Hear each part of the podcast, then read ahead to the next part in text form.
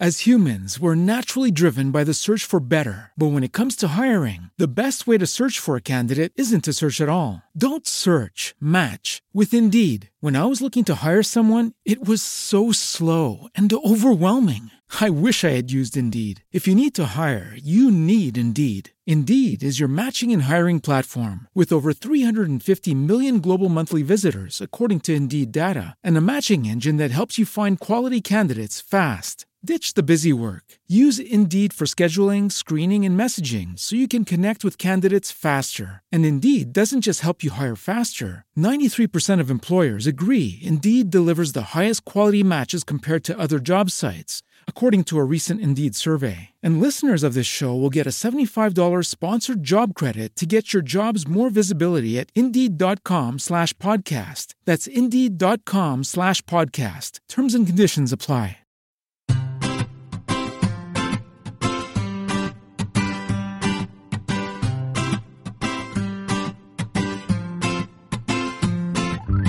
Bienvenidos al capítulo 9 de Perspectiva, un podcast de estrategia empresarial donde analizaremos desde ese punto de vista las decisiones y estrategias de las empresas tecnológicas más punteras, también de aquellas que sin tener esa dimensión o no estar tan relacionadas con la tecnología nos sorprenden con sus acertadas decisiones. Yo soy David Isasi y hoy es 19 de marzo de 2016. ¡Comenzamos!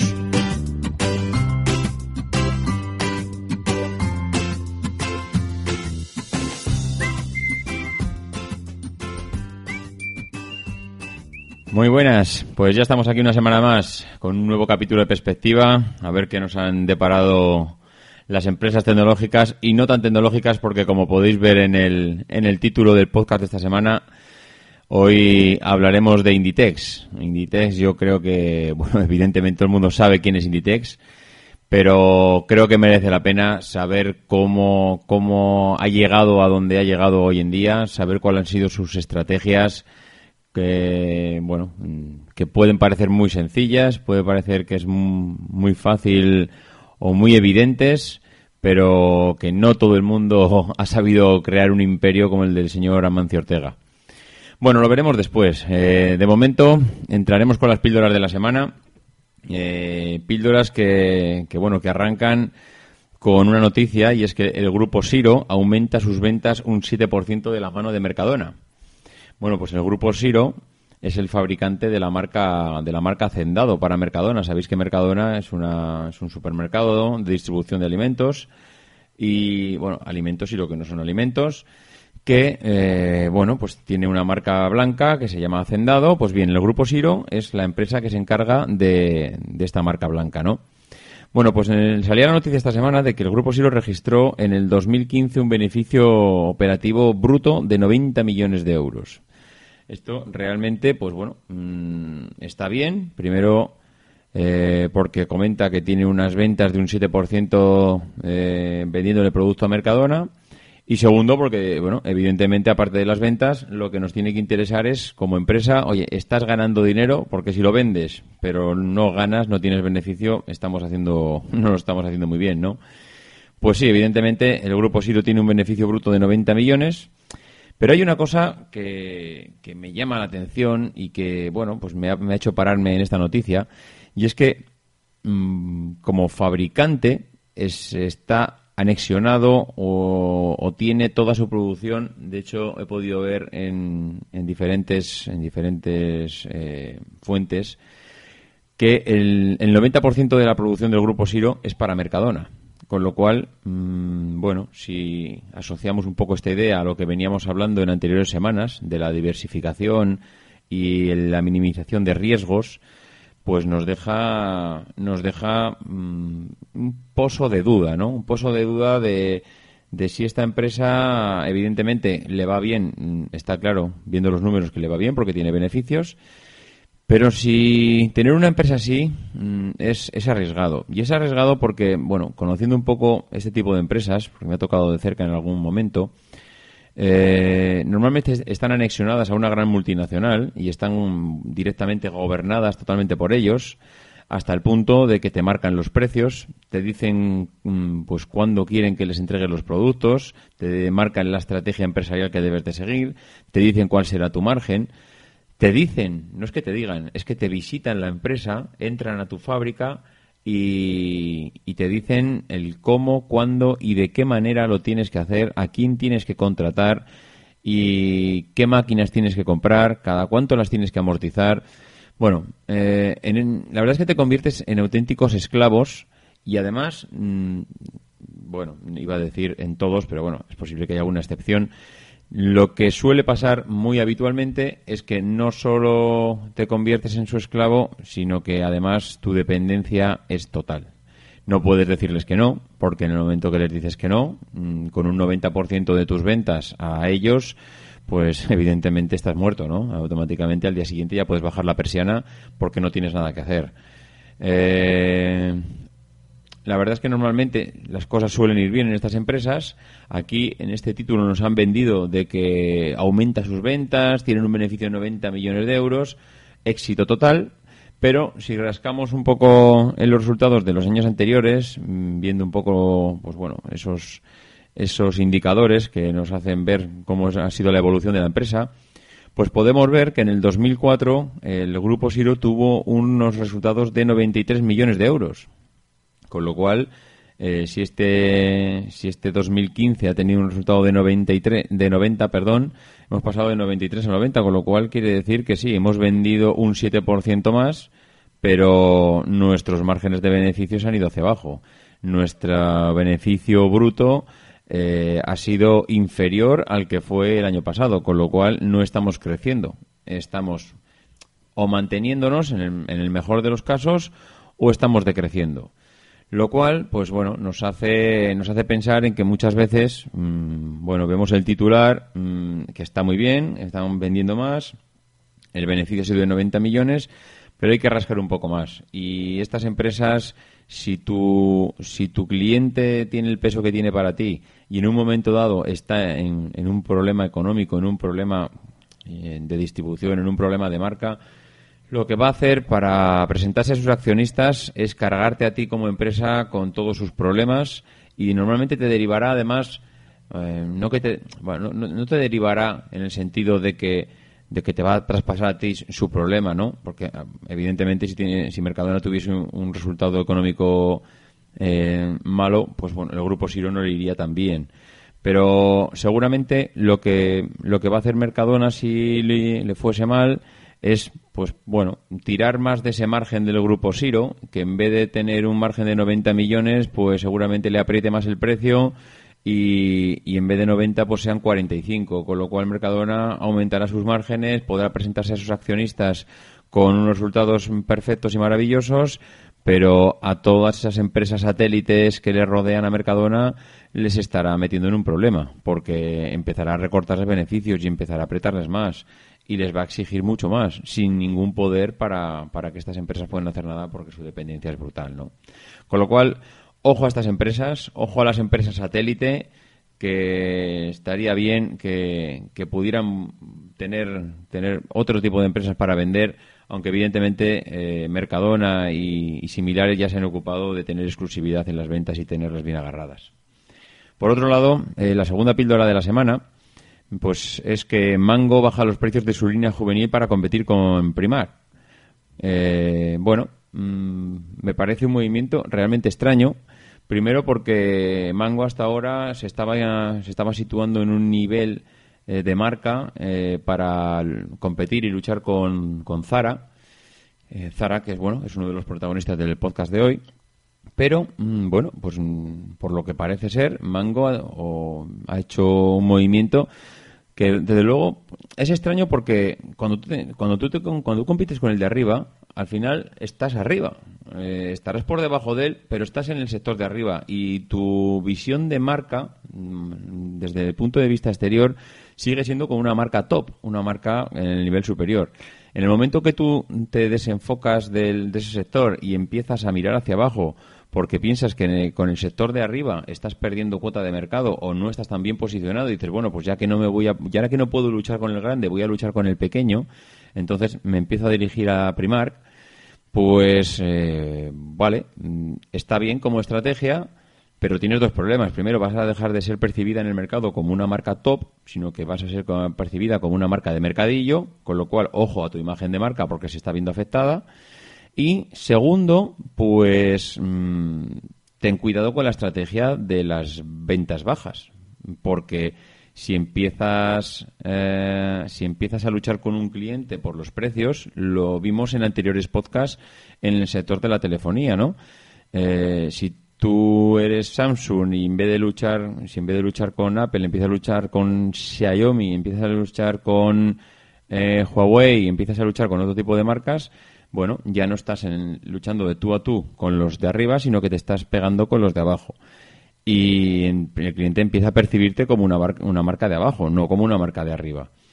Entonces, mm, hay que tener cuidado con estas decisiones porque, bueno, te pueden afectar a futuro en el sentido de que, bueno, vas a empezar igual a ganar algo más de dinero en el corto plazo, pero tienes que ver en el medio y largo plazo cómo se va a ver afectada tu imagen de marca y tu visión del cliente, no, perdón, la visión que tiene el cliente de ti como, como marca, porque igual antes le podías vender una prenda por 30 euros, le parecía que es una prenda que estaba muy bien de precio, pero esa misma prenda, si eres Primark, ya no la puedes vender por 30 euros, la tienes que vender por 7.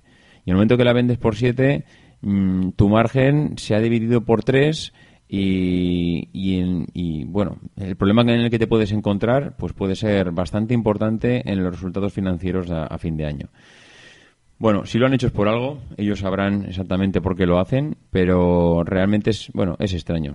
Parece ser que Mango ahora va a ser la Samsung de la moda, ¿no?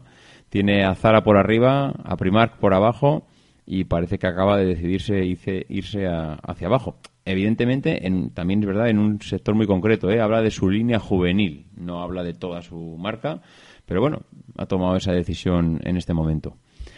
Eh, por otro lado, la última píldora de la semana era que Nixon, eh, una empresa fabricante de relojes, lanza su reloj inteligente para surferos. Y la verdad es que me chocó bastante la noticia, porque, bueno, creo que es un movimiento interesante y realmente un movimiento innovador, ¿no? Una empresa que se dedica a la venta de relojes hasta ahora tradicionales, eh, bueno, primero que llega tarde en el sentido de que ya la venta de relojes, eh, bueno, relojes inteligentes, smart, iba a decir smartphones, smartwatch, pues ya no es nuevo, lleva ya dos, tres años en el, en el mercado, ya lleva viendo relojes y bueno, una empresa que llega tarde porque se dedica a la venta de relojes tradicionales, pues decide dar el paso y decide, oye, me voy a lanzar a esto y voy a empezar a vender relojes inteligentes. ¿Pero qué hago? No hago lo que han hecho las demás, que bueno, podría ser un movimiento y decir, bueno, por lo menos me posiciono allí y ya veremos qué pasa.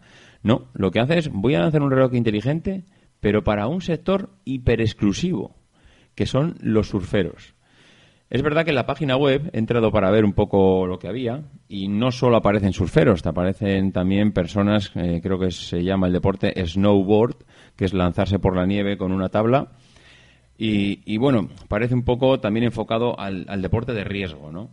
Bueno, me parece interesante porque lo que está haciendo es explotar un, un nicho de negocio muy, muy, muy específico pero que también como estrategia me parece, pues me parece que estamos muy bien. Es decir, yo no me voy a lanzar a competir con los relojes inteligentes que hay hasta ahora en el mercado porque no voy a ser mejores que ellos, porque llego el último, porque no tengo la innovación y tecnología y la cintura que pueden tener otros pues para tomar esas decisiones. Pero lo que voy a hacer es les voy a vender mi reloj a un grupo a un grupo muy específico, pero que como no tienen opción, me lo van a comprar a mí. Entonces, seguramente Nixon ha hecho sus estudios de mercado, eh, ha estado en contacto con el sector del surf y se ha dado cuenta pues que, bueno, igual demandaban un tipo de información específica y, que, bueno, que hasta ahora no podían tener con otros relojes. La verdad es que desconozco totalmente el sector, ¿eh? no, no es algo que, vamos, que sea surfero, ni mucho menos, pero que, que, bueno, que se ve claramente que hasta ahora no ha habido ningún anuncio de un reloj que se dirigiera específicamente a un sector muy, muy, muy, muy concreto. Evidentemente, relojes para runners, eh, relojes para ciclistas, relojes ha habido siempre.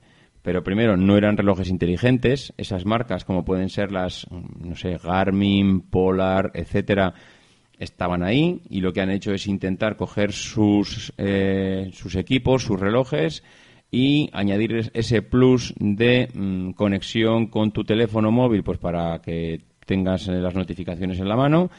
Pero bueno, hay que reconocer que no es un smartwatch como tal. Al final acaba siendo un reloj para ciclistas o un reloj para corredores.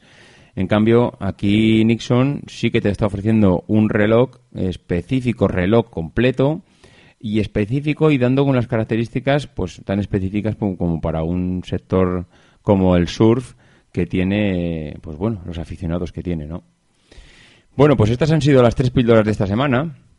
Y ya sin más demora nos vamos a meter con Inditex, ¿no? Inditex, pues bueno, haciendo un pequeño repaso a la historia de la compañía, porque bueno, tampoco vamos a descubrir América. Eh, Inditex, pues todo el mundo ha oído hablar de ellos, ha oído hablar de, de una manera o de otra de cuál ha sido su estrategia.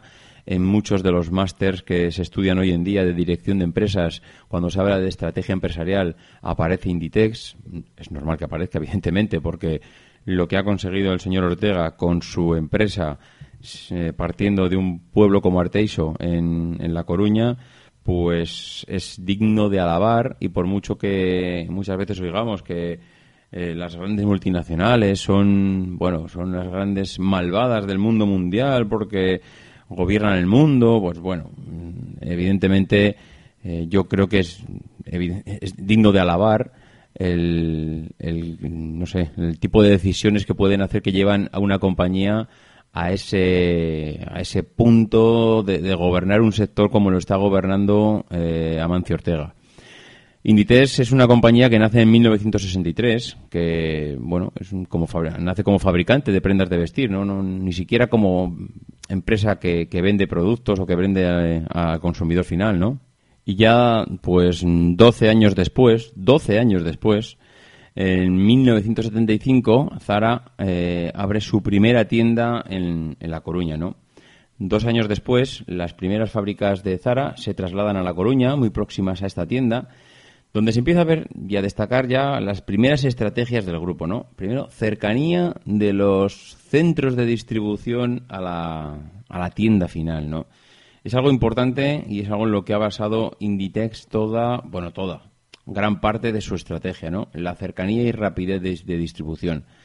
Y es una de las primeras decisiones que Amancio Ortega toma con el grupo, el tener la, el centro de distribución al lado de la tienda donde está el público.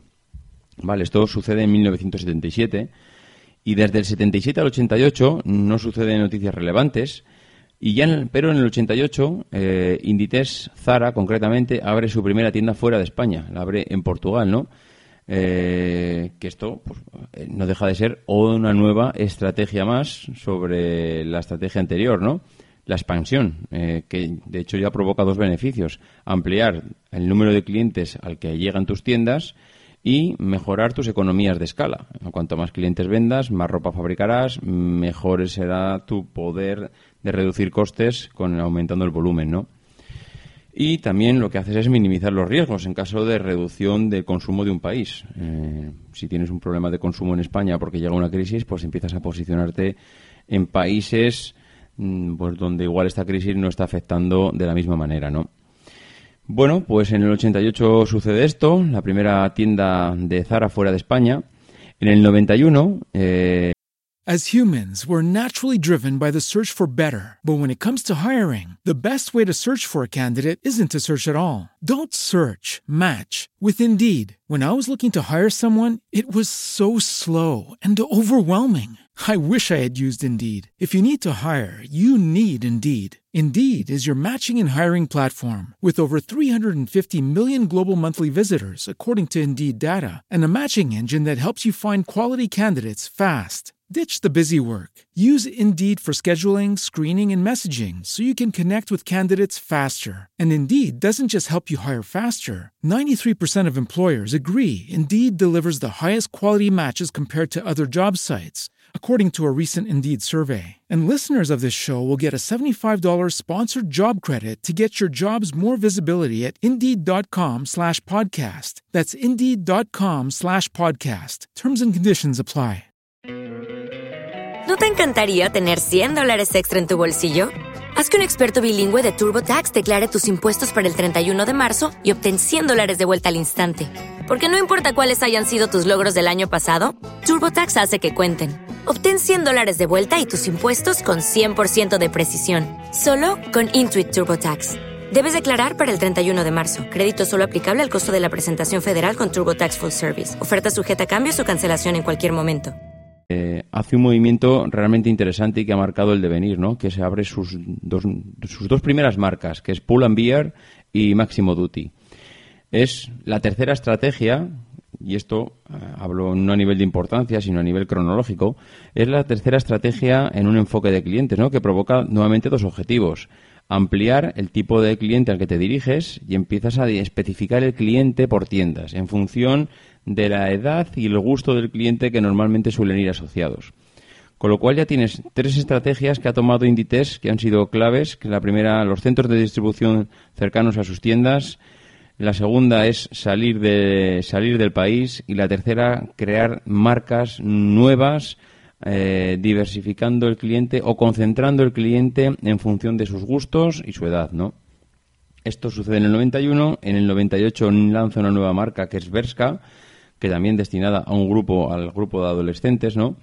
En el 99, un año después, lanza Stradivarius, que también se incorpora al grupo Inditex. En el 2001 lanza Oiso, Oiso, que lo conoceréis porque es una, una de las, bueno, una, como iba a decir, una de las tiendas que más extendidas están, pero el resto están igualmente extendidas. Una marca de ropa, de ropa de lencería dirigida a la mujer. Y en el 2002 empieza a construir eh, un nuevo centro de distribución en Zaragoza, eh, porque el que tiene en Arteixo, pues la verdad es que se le queda, se le queda pequeño para la gran expansión que tiene, ¿no? Y, y bueno, pequeño y alejado de sus clientes. La verdad es que, ¿por qué lo monta en Zaragoza? Pues pues a mí no me lo han dicho, evidentemente, pero yo creo que es un sitio estratégico a nivel de comunicaciones. Te comunica con el Mediterráneo si tienes tu centro logístico y tu centro y tus oficinas centrales en Galicia. Te comunica con el Mediterráneo y te comunica especialmente con Europa. Es mm, Zaragoza está situada muy cerca ya de los Pirineos y está a la entrada de Europa claramente y cuando tienes marcadas tus, tus previsiones de expansión y tus primeras tiendas ya por Europa, pues realmente mm, salir o partir de Zaragoza pues te hace, digamos, pues más fácil y más rápido acudir a tus tiendas, ¿no? Pues en 2003 crea Zarahome. Es un movimiento y otra, para mí, la cuarta estrategia del grupo Inditex en lo referente a su empresa, porque hasta ahora estaba todo dirigido al nivel de clientes y al tipo de clientes eh, al que me estoy enfocando en función de mis marcas, pero ahora ya dejo de un lado el mundo de la ropa y me centro en el mundo del, hogar. Con lo cual estoy ya diversificando también mi producto porque ya estoy vendiendo otro tipo de cosas que la verdad, hay que ser sinceros, eh, Zara Home pues tampoco tiene el éxito que tienen las tiendas de ropa, pero bueno, pero ahí está, está en, muchísimos centros comerciales, en muchísimos eh, centros de ciudades tienes una tienda del Zara Home que venden pues diría que prácticamente todos los productos que puedas tener en casa, ¿no? Bueno, pues eh, se abre en el 2003 y en el 2007 empieza a tener su primera tienda online de venta por internet. Como podéis ver, esta decisión no la toma Zara o no la toma Inditex cuando, no sé, por así decirlo, eh, ve que los demás eh, han tomado esta decisión y él se une a ellos, no, no. Lo que hace Inditex es tomar las riendas de, de este tipo de innovación y ser el primero que se presenta en Internet para vender ropa y, para vender ropa y bueno y con Zara para vender artilugios o accesorios, mejor dicho, para, para el hogar. Realmente es interesante porque dice mucho de, ellos como empresa, porque no esperan a ver lo que hace la competencia, sino que son realmente innovadores y pioneros en cualquiera de sus decisiones. Mm, Zara ahora mismo es líder porque las decisiones que ha ido tomando son, han sido muy acertadas y la competencia ha ido fijándose en ellos. Cualquier tienda o cualquier marca que esté ahora mismo eh, operando en este mismo sector tiene a Zara como espejo donde mirarse y eso dice mucho de, ellos como, pues como empresa innovadora, ¿no? Bueno, pues en 2008 eh, lanza Uterque, que es otra marca nueva relacionada con los accesorios y, complementos, ¿no? Eh, y en el 2009, pues abre un centro de distribución en Barcelona. Con lo cual vemos que Zara ha ido abriendo centros de distribución en diferentes sitios porque los podía abrir todos en, Galicia, ¿no? Y en este caso, pues no ha sido así. Lo que ha hecho es abrir diferentes centros de distribución en función de su estrategia empresarial y hacia dónde quería enfocar, eh, bueno, las próximas tiendas que iba a abrir, ¿no? Bueno, pues en el 2012 ya Zara alcanza 6.000 tiendas por todo el mundo. Estamos en el 2016, cuatro años después, pues no tengo el dato a día de hoy, pero si no son 6.000, pues serán seguramente cerca de las 7.000 tiendas, no estará muy lejos. 7.000 tiendas por todo el mundo se dice demasiado pronto y perdemos un poco la perspectiva de, lo que estamos hablando. Más de 7.000 tiendas por todo el mundo es una auténtica barbaridad. Es normal que este hombre sea una de las personas más ricas del mundo y, desde luego eh, la expansión que ha tenido y la toma de decisiones así a nivel cronológico que hemos visto, que hemos podido ver ahora, pues hacen que, hayan sido un acierto una tras otra. Se ha tomado tres, cuatro decisiones estratégicas en los, en los años en los que está operativa. De momento no se le puede achacar que ninguna de ellas haya sido equivocada. Por lo menos, si han sido equivocadas, no nos hemos llegado a enterar. Pero las grandes decisiones que han hecho que Zara sea lo que es hoy en día, han sido totalmente acertadas. Y, bueno, una vez pasada ya la parte de, historia de la compañía, pues yo creo que merece la pena detenernos en analizar todas esas pequeñas estrategias, pequeñas y grandes estrategias que ha tomado, ¿no? Eh, diría que bueno que Zara es lo que es porque toma una decisión que es importantísima a nivel empresarial y es que pone la moda que vemos en las pasarelas civiles, en la pasarela de Milán, en la pasarela de no sé dónde. Esa moda que hasta ahora era, pues bueno, era para unos pocos, que era para las élites de, de la moda y de la alta sociedad, lo que hace Zara es la pone al alcance de las personas de la calle. Un traje que podía valer 1.500, 3.000, 6.000, 10.000 euros en función del diseñador que, hiciera ese traje, Zara te lo pone en tus manos por 60 euros. Eso hace, eh, pues para mí, la piedra angular de toda la estrategia de Zara. Bueno, digo Zara realmente es del grupo Inditex, pero bueno, nos entendemos todos. Eh, es fundamental porque la gente deja de ver la moda como algo inaccesible que ve en la televisión para unos pocos y realmente sale a la calle, entra a una de las tiendas del grupo y ve que, lo que allí proponen es tan moda como lo que están viendo en la tele. Ya no vale 3.000 euros, vale 60 o 30. Con lo cual, mm, eso supone un antes y un después para esta empresa, ¿no? Otra de las eh, estrategias es que los márgenes de beneficio son muy bajos, pero los índices de rotación son bestiales. Al final lo que provoca es que bueno, los almacenajes, el coste de almacenaje por prenda sea extremadamente bajo. Dicen que los distribuidores mandan ropa nueva a las tiendas dos veces por semana. Ojo, dos veces por semana tienes el camión en la puerta de la tienda para entregar ropa nueva, ¿no?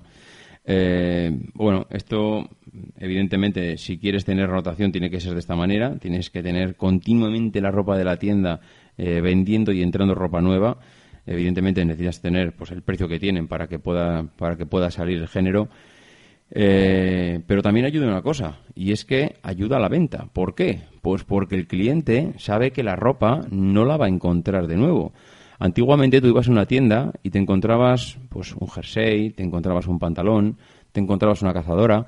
Tú ibas allí eh, a la tienda y si tenías alguna duda pues hacía que te bueno que te diera tiempo a pensarlo. Va pues me voy a casa y ya que sé, la semana que viene me vengo con me vengo con mi mujer o me vengo con mi marido, lo vuelvo a ver y lo vuelvo a pensar, igual a mí no me termina de convencer. Bueno, pues eso ha pasado a la historia, porque la gente sabe que en una tienda de Zara ya es muy posible que no encuentre la ropa la semana que viene. Entonces, tienes que tomar una decisión. Muchas veces es una decisión impulsiva, pero eso es lo que busca Zara, que tomes esa decisión impulsiva esa ropa no la vas a volver a ver. De hecho, yo les he hecho la pregunta en algunas ocasiones y me, vamos, me lo aseguran mm, por activa y por pasiva. O te la compras ahora o no la volverás a ver. Con lo cual, al precio que está, y porque la que realmente la queremos, porque nosotros ya hemos tomado la decisión de que nos gusta y que la queremos comprar, aunque realmente no resistimos y necesitamos un refuerzo de, pues bueno, de otra, de alguien más, ¿no? De nuestra mujer, de nuestro amigo, de, nuestro hermano, del que sea, para que nos la compremos, pero nosotros realmente la decisión de, de comprarla ya la hemos tomado. Y aquí, como sabes que no vas a tener esa opción de esa segunda opinión porque no va a estar la prenda en la tienda, pues te la llevas. Y es importante, ¿no? Es importante porque ayuda a, la rotación.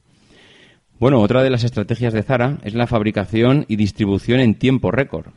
Mm, bueno, pues eh, es conocido por todo el mundo que, Inditex tiene cientos de expertos en moda por todas las principales eh, capitales del mundo que lo que hacen es analizar cómo nos vestimos si nos gusta vestir con ropa clara, si nos gusta llevar la ropa ancha, si nos gusta llevar la camisa por fuera, si nos gusta llevar una gorra, si nos gusta llevar gafas, el tipo de zapatos que nos ponemos, si nos ponemos calcetines o no nos lo ponemos, si nos ponemos del mismo color o no, todo eso es analizado al detalle por estos expertos en moda que lo que hacen es pasar informes a la velocidad del rayo y en eso pues, también influye la tecnología de la que tanto hablamos en en, este podcast, ¿no? Que, la tecnología ayuda a que las comunicaciones sean pues instantáneas y eso es lo que provoca la velocidad. Un experto de moda en cualquier capital del mundo ve eh, que de repente se empiezan a llevar los pantalones, eh, yo sé, con, de diferente color una, una pierna que la otra y bueno, automáticamente lo comunica a su central, a su centro logístico y los diseñadores empiezan a fabricar pantalones con una pierna de cada color, con una pata de cada color. A, las, a los 15 días tienes en todas las tiendas del mundo pantalones con una pata de cada color. Esto no lo puede conseguir nadie en el mundo. Esta rapidez en, la, en el conocer la moda, el saber lo que le gusta a las personas y el ponérsela eh, a su disposición, eh, pues iba a decir, en 15 días, es realmente brutal, porque la agilidad y la cintura que te da esto, eh, pues bueno, ahí está, ahí están los resultados, ¿no? Es, es importantísimo y, bueno, antes podíamos ver que la moda se hacía en dos temporadas, la temporada primavera-verano y la temporada otoño-invierno, es lo que nos, bueno, es lo que nos ofrecían los fabricantes y las, y las grandes tiendas de moda. Y Zara ha cambiado esto. Zara ya no ofrece dos temporadas de ropa. Ahora Zara ofrece 24 mini colecciones en todo el año. Cada 15 días te estoy poniendo una mini colección en la, en la puerta, bueno, iba a decir la puerta de tu casa, sí, realmente hay tantas tiendas de Zara por el mundo que casi tenemos todos una, una tienda en la puerta de casa, ¿no? Bueno, pues hemos pasado de esto, hemos pasado de dos colecciones a 24 mini colecciones en todo el año, con lo cual estamos renovando continuamente el producto. Esto implica que, claro, tu cadena de valor tiene que ser extremadamente ágil, ¿no? Que este es otro de los puntos fuertes que tiene Inditex. Eh, diseña, fabrica, distribuye, vende. Esto, bueno, igual puede parecer una tontería, pero la verdad es que la importancia que tiene es mucha porque tienes capacidad de decisión sobre toda tu cadena de valor, ¿no? Eh, cualquier otro punto, pues no, no, eres el fabricante, no eres el que distribuyes, dependes de un tercero, ya los tiempos no los controlas tú y en cambio ellos controlan todo desde el principio hasta el final, lo cual les hace pues tener esa capacidad de decisión y esa rapidez y agilidad para poner el producto en las manos del, cliente, ¿no? Otra de las eh, bueno de las estrategias son los puntos de venta. La ubicación de los puntos de venta de Zara no está, bueno, de Zara, de Zara, de cualquiera de sus tiendas, de Inditex, de cualquiera de sus marcas, no está en cualquier sitio. Zara compra los edificios mejores del mundo para colocar sus tiendas. De hecho, hace seis, seis meses aproximadamente salió una noticia de que Zara había comprado el edificio BBVA en Plaza Cataluña, en Barcelona. Si alguno habéis tenido la suerte de pasar por ahí, porque el sitio es espectacular, se trata de uno de los edificios emblemáticos y singulares de la plaza, mm, evidentemente un edificio histórico que era propiedad del BBVA y bueno, pues Zara se acaba de hacer con él. No quiero ni imaginarme los miles de millones que le tienes que pagar a un banco, a un banco, para que te venda ese, ese edificio, ¿no? Bueno, pues Zara dice que quiere hacer una de la tienda de venta de ropa más grande del mundo allí. Bueno, pues como este ejemplo, hay cientos de ellos donde los edificios más históricos y singulares de la ciudad son comprados por la marca para establecer allí sus tiendas. Aparte de estos sitios, los ubica en todos los centros comerciales. Es decir, allí donde hay aglomeración y aglutinación de gente, allí tendrás una tienda de Inditex. Vale. Si esto lo juntamos, aunque el servicio postventa es impecable, pues bueno, ya eh, tenemos el pack completo en el que define un poco cuál ha sido la estrategia y bueno las claves del éxito de Inditex a lo largo de estos años. Hay otras empresas que, también están en el mundo de la moda y que bueno podría ser motivo de, también análisis de algún otro de otros podcasts, pero como Inditex yo creo que no veremos ninguna. ¿Dónde ha llegado esta gente?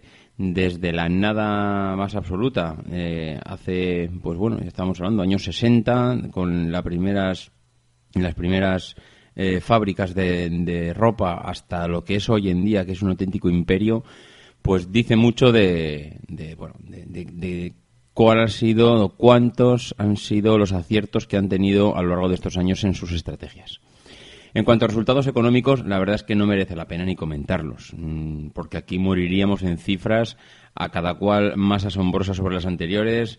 Eh, hablaríamos de su entrada en bolsa, hablaríamos de tantas y tantas cosas a nivel económico, pero que yo creo que son números que se nos escapan ya de las manos, que no merece la pena ya, pues bueno, dedicarles tiempo porque realmente son asombrosos como todo el mundo sabe. Y bueno, pues esto ha sido todo por hoy. Antes de despedirme, como siempre, pues quisiera agradecer a esas personas que le han dedicado eh, dos minutos a poner una reseña en iTunes, a Jonjoti, a Pitbull Network, a Kevin VG92, a Deltamuga 1, a MVJ45 y a Elchel por sus reseñas. Pues muchísimas gracias. Eh, también a los que estáis haciendo que subamos en iBooks, que como me recordabais esta semana en algún comentario, oye, que, te, olvidas de nosotros, ¿no? Que también existimos y tenéis toda la razón. En Evox también eh, existimos, en Spreaker también existimos y bueno, en Evox tenemos también hay un pequeño ranking en el que estamos también escalando y ganando visibilidad poco a poco y bueno, pues la verdad es que os lo agradezco enormemente, ¿no? A los que no lo habéis hecho, pues como siempre, animaros. Animaros a dejar una reseña. Ya van unas cuantas y la verdad es que nos ayudan a estar ahí. Eh, si no, ya sabéis que descenderemos rápidamente en el ranking y, no, tendremos más gente que venga, que venga para juntarse con nosotros aquí una vez a la semana. Bueno, y bueno, pues nada más. Si queréis poneros en contacto conmigo, si tenéis alguna sugerencia o comentario, podéis hacerlo a mi correo electrónico davidisasi.mac.com o por Twitter a arroba maxatiné y nos escuchamos la semana que viene. No dejéis de intentar ser uno de esos locos que hacen lo imposible por cambiar el mundo. Because the people who are crazy enough to think they can change the world are the ones who do.